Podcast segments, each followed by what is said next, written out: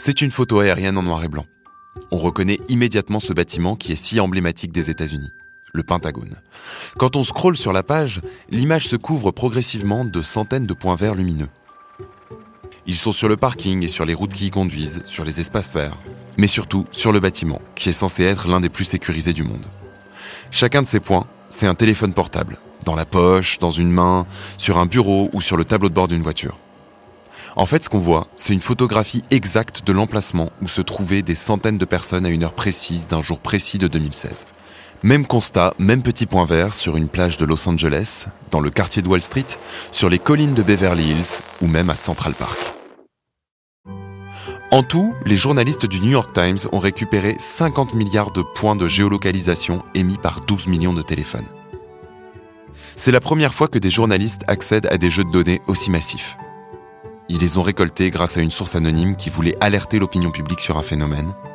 Nos téléphones, l'unique objet que l'on ne lâche pas de la journée, sont localisés en permanence par des entreprises qui en font leur spécialité.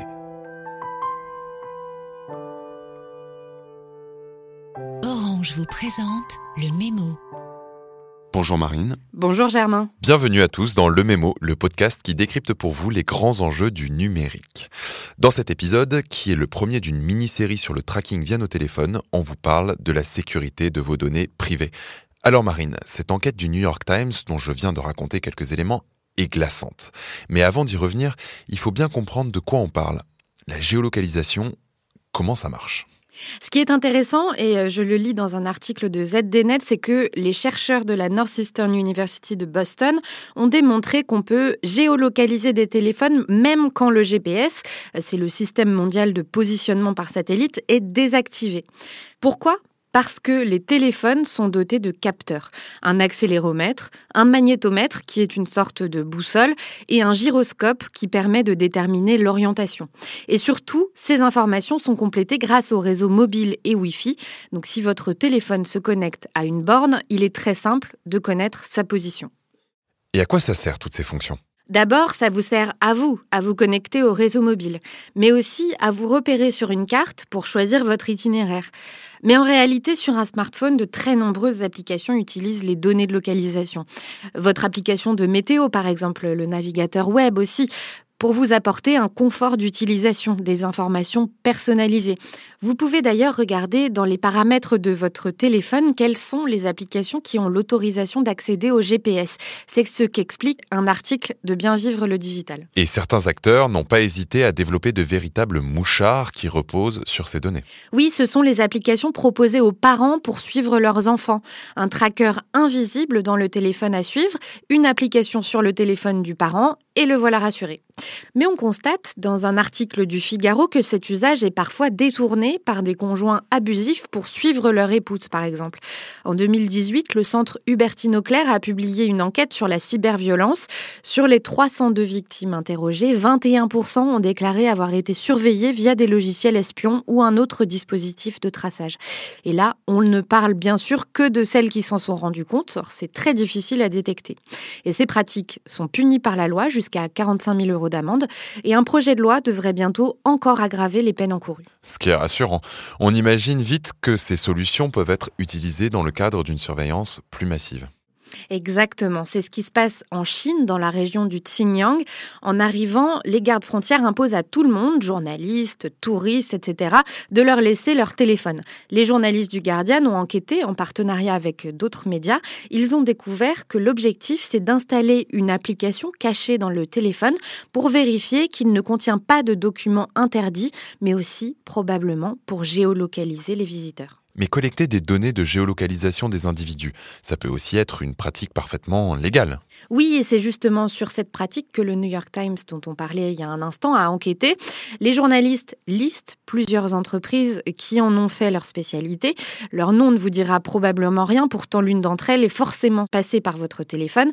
Ces entreprises collectent vos données de géolocalisation pour les vendre à des annonceurs qui peuvent alors vous proposer de la publicité contextualisée. D'ailleurs, deux de ces entreprises sont françaises, elles s'appellent Timo et FitzUp.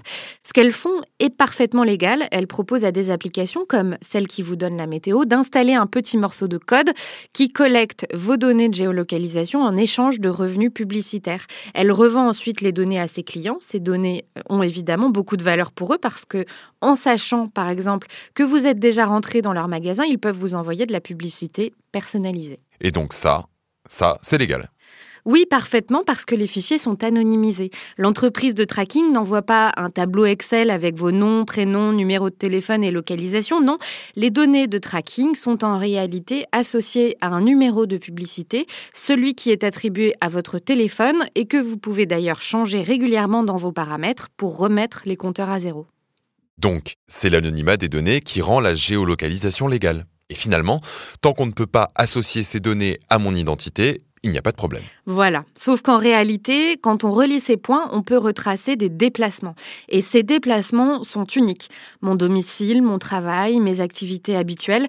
Résultat, les journalistes du New York Times ont été capables de retracer les parcours d'individus, comme un ingénieur chez Microsoft, par exemple, qui d'ailleurs un jour s'est rendu dans les locaux d'Amazon. Et Quelques semaines plus tard, il changeait de poste. Le fameux ingénieur a tout confirmé. Ils ont aussi retracé les parcours de journalistes d'investigation, de militaires, de policiers. Donc ces données ne sont pas si anonymes et en cas d'attaque informatique, elles pourraient tomber entre de mauvaises mains. Mais comment on fait pour passer d'une liste de points reliés entre eux à un individu? Des scientifiques ont mené une étude. En 2013, on peut retrouver le rapport sur le site de la revue scientifique américaine Nature.